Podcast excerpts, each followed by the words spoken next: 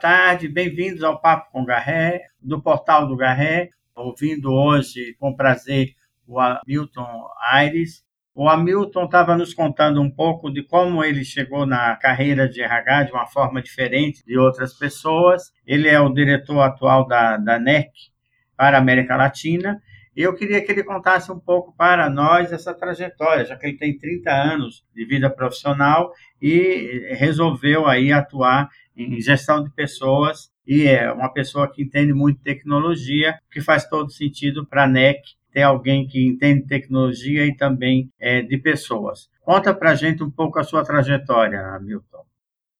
Bom, primeiro, muito obrigado é, pelo convite. É, meu nome é Hamilton, como você disse. E eu tenho uma trajetória longa mesmo, né? É curioso quando a gente se dá conta do número, né? 30 e alguns anos de construção e de uma carreira que ela tem uma, uma, uma construção diferente. Normalmente as pessoas têm uma construção bastante linear e eu, por opção, eu quis conhecer muitos aspectos da indústria. Então eu tive a oportunidade de trabalhar antes da NEC nas quatro maiores empresas europeias que a gente tem, nas áreas de tecnologia, energia e automação. Eu começo é, como engenheiro, né, numa função razoavelmente técnica, eu era engenheiro de aplicação de produtos profissionais para um mercado é, específico. E, bom, é, logo no início eu vou vendo que, embora eu tenha muito, tenho ligação com a tecnologia, tenho interesse por ela, mas eu vou percebendo que o meu perfil é, é muito mais humano do que técnico, e a minha carreira vai tomando um rumo cada vez mais voltado a gerenciamento de processos e depois gerenciamento de pessoas. Num dado momento, eu me vejo efetivamente começando a gerenciar pessoas. É, até posso dizer que isso começou de uma forma. Começou cedo na minha carreira, equipes técnicas, né? E equipes de engenharia.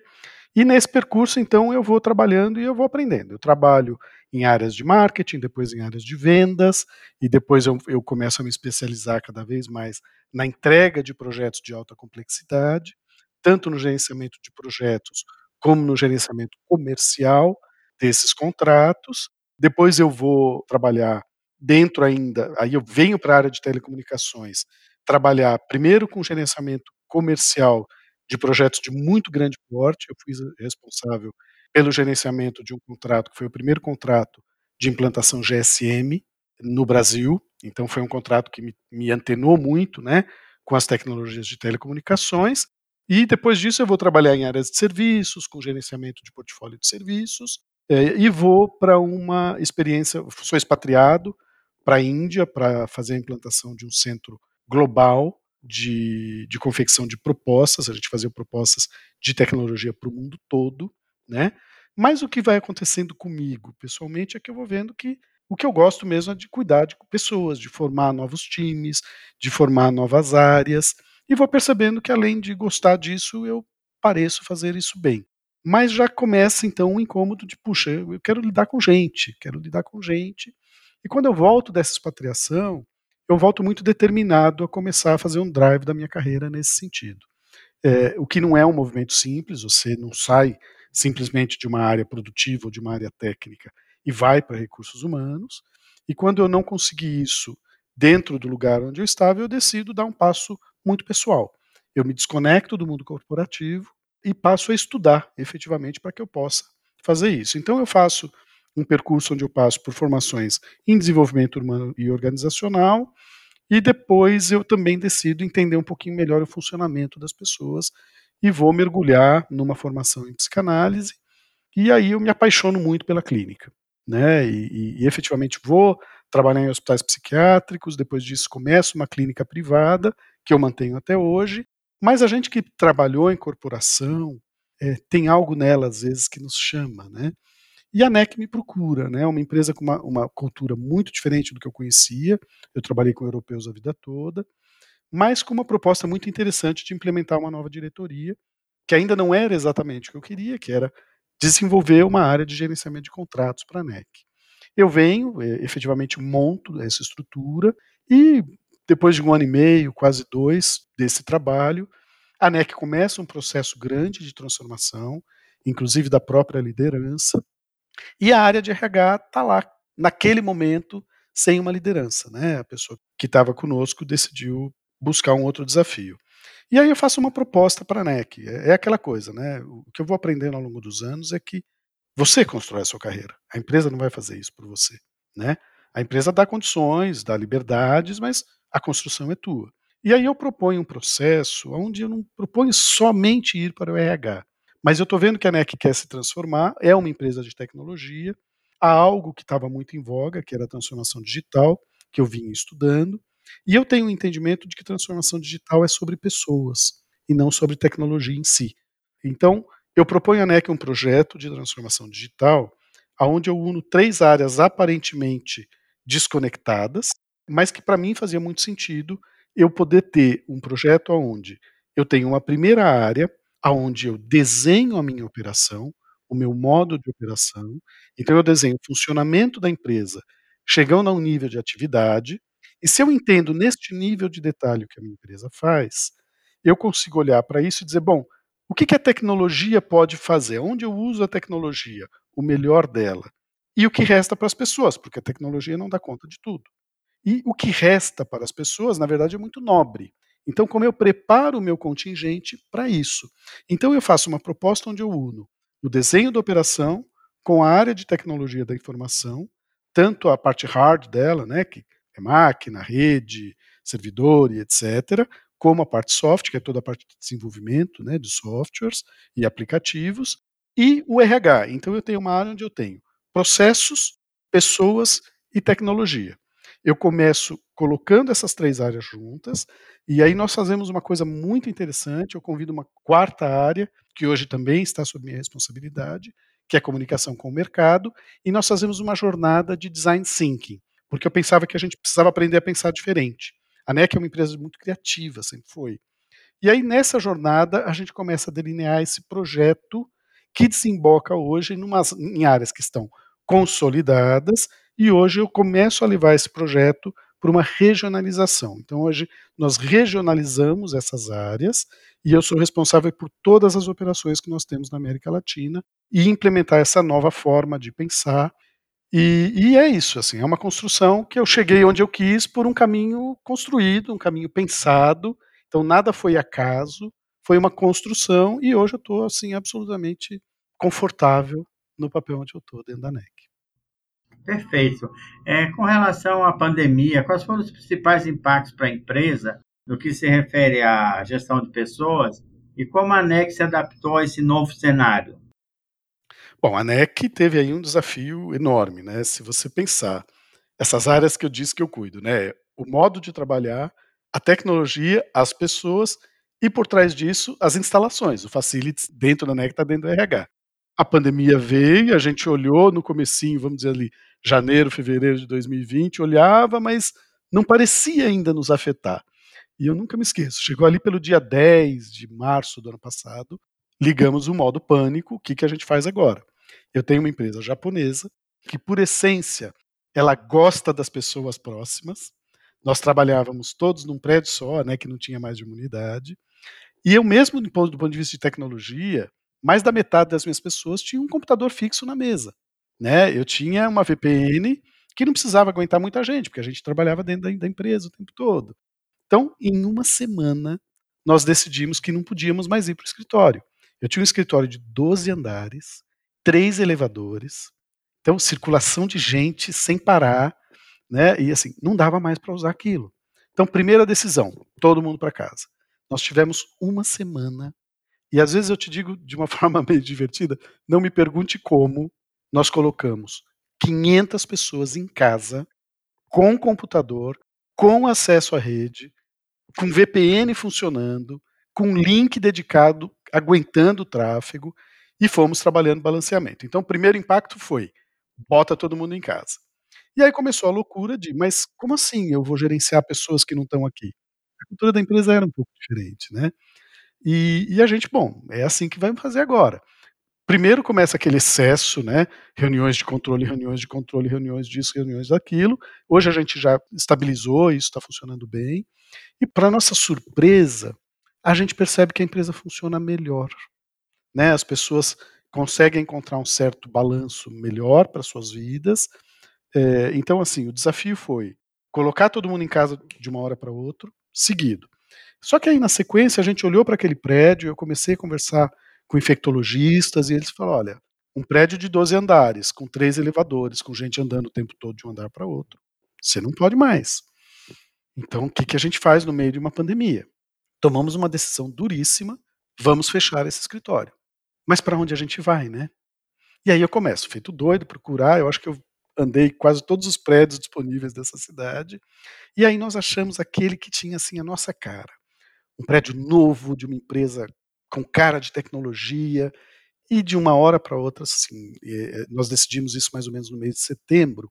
Nós fizemos um projeto muito agressivo para que a gente voltasse no mês de janeiro no escritório novo. Então nós fechamos a Angélica, entregamos o prédio, isso já é em si um trabalho grande, movemos links, movemos data centers, movemos tudo. Em janeiro, esse prédio estava pronto. O que a gente não contava é que em janeiro a gente não poderia voltar, né? A pandemia estava no seu auge. Nós, ao, mes ao mesmo tempo, tomamos alguns cuidados.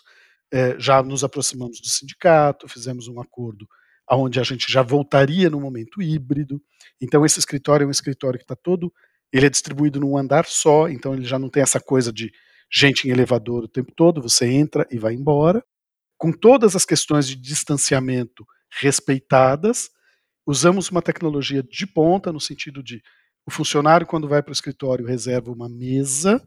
Essa mesa tem um tag, ele chega lá e faz check-in na mesa. Então, se eu tivesse algum caso de infecção, por exemplo, eu poderia rastrear as pessoas no entorno. Fizemos cartilhas de comportamento sanitário, tomamos todos os cuidados, acordo sindical para que a gente voltasse híbrido.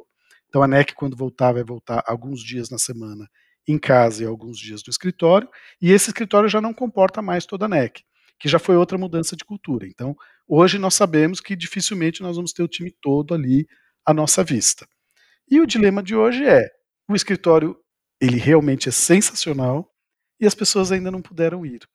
E agora, com o avanço da vacinação, nós estamos fazendo um planejamento efetivo que acredito que só se consolide com o progresso agora da vacinação e queda de números, e a gente entende que possa se sentir seguro para voltar em janeiro do ano que vem.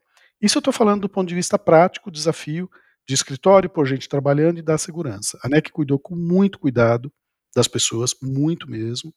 É, nossos funcionários não foram expostos, mesmo durante todo esse trabalho. A gente tomava cuidados com as pessoas que efetivamente tinham que ir, é, a gente pagava até transporte para que fossem, para não se expor. Então, a gente foi muito cuidadoso e muito carinhoso com os nossos funcionários. Passamos por outros desafios é, sobre como manter todo esse contingente, e aí vem os desafios de mercado. A pandemia fez com que a gente passasse a vender coisas que não, não estavam tão planejadas de se vender, porque todo mundo teve que reforçar data center, todo mundo teve que reforçar todo o seu backbone né, de tecnologia, e isso se configurou sim para a NEC. Em oportunidades, a questão de segurança cibernética. Então, assim, foi um desafio que fez a gente se adaptar muito rápido. Então, a, o grande aprendizado que ficou para a NEC, mas acho que para mim também é, eu descobri que trabalho numa empresa absolutamente adaptável. Então acho que o grande desafio era esse, e foi um desafio muito bem cumprido. E de forma geral, hoje eu não tenho problemas de performance por estar trabalhando de forma remota. Que é maravilhoso, né? Agora, Milton, me fala uma coisa. Que desafio você vê para a própria NEC e para o seu time com esse mercado de tecnologia e telecomunicação e ainda com esse resquício de pandemia? Olha, assim, a, pandemia em si, pensando nas minhas pessoas, ela, ela afeta um pouco menos, no sentido de que eu sei, até por uma questão demográfica, né, que até, digamos, eh, meio de outubro, final de outubro, eu entendo que eu não tenha pessoas que não queiram se vacinar, eh, eu vou ter todas as minhas pessoas vacinadas. E ainda assim a gente entende que esse ano foi um ano em que todo mundo teve que criar arranjos e que ninguém está pronto para voltar amanhã se eu chamar. Então as pessoas têm que ter um tempo de se reorganizar. Então, eu não vejo isso mais como um grande desafio. Agora, olhando para o mercado, né, o que vai acontecendo? Esse mercado de tecnologia, ao mesmo tempo, né, chega algo muito novo no Brasil, a gente está se aproximando do leilão da, das novas frequências de 5G, a NEC se vê preparada para isso, a NEC tem produtos abertos para esse mercado, é, diferente de algumas outras empresas que têm produtos que se comunicam com suas próprias redes, a NEC tem produtos que têm comunicação universal com essas redes. Então, para a gente, se configura aí numa grande oportunidade. Um outro, um outro ponto é o mercado em que a NEC atua, ele vai além das telecomunicações. A NEC é uma empresa de alta tecnologia e, e, de certa forma, a pandemia passa a demandar também coisas que a gente pode oferecer, o que faz com que o nosso desafio seja ter as pessoas certas, sim. O mercado está se aquecendo, a gente percebe um movimento maior e a disputa por profissionais especializados está alta. É, se eu sou uma empresa de alta tecnologia e estou dentro do âmbito da tecnologia da informação, você deve imaginar que eu tenho é, sempre um volume de posições abertas e sempre um volume de pessoas sendo assediadas pelo mercado. E dependendo do, do nicho em que eu trabalho, eu posso sim, tenho nichos específicos que as empresas, para poder entregar seus projetos, fazem às vezes ofertas irresistíveis. E, e o funcionário vai, mas para trabalhar para um projeto. De forma geral, a gente percebe que as pessoas têm uma, uma, um apego né, ao modo como a NEC funciona. Agora, é um mercado extremamente movimentado, e é um mercado de mudança uh, constante, né? A tecnologia ela muda constantemente. Então, para a gente o desafio é não só é, manter as boas pessoas que nós temos, porque temos, mas é mantê-las também atualizadas com tudo isso que o mercado sofre de transformações. Então, acho que o grande desafio é esse.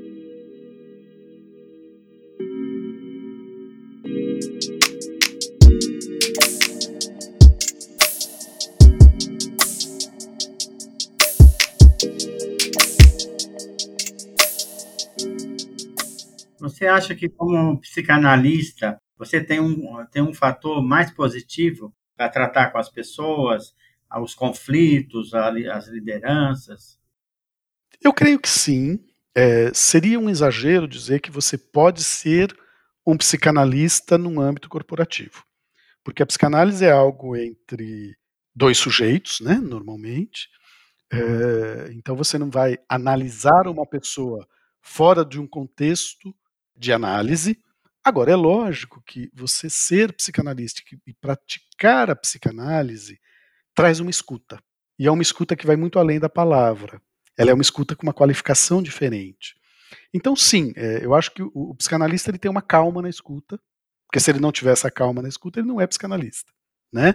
E o psicanalista também é muito econômico, você deve saber, com as suas interpretações. Então, sim, eu acho que a psicanálise ela traz uma possibilidade de ler aquilo que, que não é óbvio que é o, o conteúdo inconsciente do que está acontecendo. Ao mesmo tempo em que oferece um risco de querer ser analista de pessoas num âmbito corporativo, porque isso absolutamente não funciona. Mas dizer a você que isso não me traz algum tipo de vantagem seria, seria também dizer que eu não entendo a psicanálise. Então é lógico que, sim, na leitura de grupos, inclusive, a psicanálise traz elementos importantes. E a, a, sua linha psicanalítica, qual que é, amigo? Se você pudesse nos contar um pouco. Olha, assim, essencialmente, todo psicanalista deveria se entender freudiano, né? Já que a psicanálise nasce em Freud. E lógico que você vai ter os pós-freudianos. Então, assim, eu tenho uma formação bastante freudiana, mas eu me interessei muito pela psicanálise francesa. Então, depois da psicanálise freudiana, eu fui me envolver lá com Lacan por um bom tempo. Então eu poderia dizer que eu tenho uma clínica transversal, que ela é freudiana e, e eu não sei se você conhece esse falar do Lacan. E o Lacan ele dizia assim, né? Eu não sou lacaniano, eu sou o mais freudiano dos freudianos, a ponto de ter sido expulso pela IPA, né? E aí ele faz o retorno a Freud. Então, assim, a minha clínica é uma clínica freudiana, mas fortemente atravessada pelo Lacan até pelos aportes que ele traz às psicoses. Eu me interessei muito pelos casos mais graves. Então, é, o Freud sozinho não dá conta disso. Então, eu tô, eu tô nessas do, nesses dois campos da clínica. Você sabe, Hamilton, eu sou psicólogo e eu entendo exatamente o que você está falando. O Lacan é, é, um peso muito grande na questão da, da interpretação das palavras da, das pessoas e os conceitos que estão por trás do que, do que nós dizemos e o que queremos efetivamente. É a história do inconsciente estruturado como linguagem, né? E é por isso que ele vai trazer aportes da, da, da linguística, mas eu, como engenheiro, aí eu tenho que dizer, tem um outro aporte do Lacan que é maravilhoso, que é o aporte da topologia matemática e da lógica, né? Então você imagina, eu olhando para tudo isso e juntando, e aí você escuta, é isso que a gente diz, né? Se o inconsciente é estruturado como linguagem, e eu posso compreender a linguagem além da palavra, eu tenho um instrumento poderosíssimo. Aí eu volto. Posso usar isso no meu trabalho corporativo? Óbvio que posso. Só não posso me meter a analisar o sujeito. Mas que o discurso é escutado de uma forma diferente, ele é. É, e a, a neurociência está ajudando bastante na interpretação, né, das coisas, né? Principalmente no, no, na compreensão do cérebro e dos mecanismos. A neurociência é outro campo fascinante, né? Mas ele já entra aí no campo, no, no campo da saúde, especificamente, no campo da medicina, no campo da psicologia, que são campos que se comunicam com a psicanálise, mas não são campos da psicanálise. E aí, nesse ponto, eu posso te dizer que eu sou uma pessoa muito pouco desenvolvida, porque eu não, eu não fui para o lugar da saúde, né? É, mas sim, o aporte da neurociência ele é fantástico. E aí, pensando na corporação, aí sim, a contribuição da neurociência nos processos grupais, nos processos seletivos, nos processos avaliativos, ela é fantástica. Então, quando eu olho para a empresa, objetivamente, os meus instrumentos de assessment estão baseados Podem vir, algumas coisas vêm da psicologia junguiana, mas fortemente baseados em critérios estabelecidos dentro do campo da neurociência e da neurolinguística, por exemplo. Né? Então, assim, não dá para estar numa área de RH sem entender todos os aportes que essas ciências todas estão trazendo. Né? O RH, se tem uma coisa que ele não é, é matemático. O RH é uma emoção por dia, ou várias, né? E lógico, uma formação humana correspondente, é, eu julgo fundamental numa área de RH. Ótimo, Hamilton. Então, eu, é, eu, queria te agradecer pela nossa conversa. Acho que nós tivemos aí vários pontos ainda que a gente pode fazer muitas reflexões, mas eu queria que você fizesse as suas considerações finais e como é que você vê o, o futuro do Brasil, se com otimismo, sem otimismo, como é que você vê aí a questão global, a, as questões, inclusive, ligadas a sustentabilidade, governança, o, o social, né, que a gente está falando muito de ESG hoje, é, é, nós temos muitos desafios e o RH vai ter que acompanhar tudo isso. Eu vejo isso com ótimos olhos, na verdade. É, eu escolho trabalhar na NEC. Eu acho que isso é uma coisa muito importante. A NEC, ela é uma empresa de tecnologia, sim, mas ela entende que ela é uma empresa de criação de valor social. É, o mote da NEC é muito interessante. Ele vai dizer: a NEC é uma empresa que orquestra um mundo melhor. Então, se eu não acreditar que o mundo possa ser melhor e que as pessoas possam ser boas, ficaria muito difícil fazer meu trabalho. Então, é, e eu não julgo isso otimismo. Isso é uma questão também de conhecimento histórico. Você pode olhar para a história e perceber que os movimentos políticos eles têm ciclos, eles vão e vêm, eles deixam consequências com as quais a população tem que lidar. Então, olhando para o Brasil hoje, eu entendo que a gente vive um momento difícil, porém, é, eu entendo que, historicamente, os momentos difíceis têm começo, meio e fim, e os, e os ciclos bons também têm seus ciclos. Então, sim, eu olho o Brasil como um país que tem potencial, e a NEC especificamente como uma empresa que tem muito claro qual é o seu papel na sociedade. E se esse papel é claro, e é claro para mim, e nós do RH o tempo todo fazemos com que isso seja claro para os nossos funcionários, nesse sentido, eu tenho plena convicção de que eu tenho uma boa construção pela frente. Perfeito, te agradeço, agradeço a todos e esperamos nos ver nos próximos papos com Garré. Eu agradeço muito também pela oportunidade.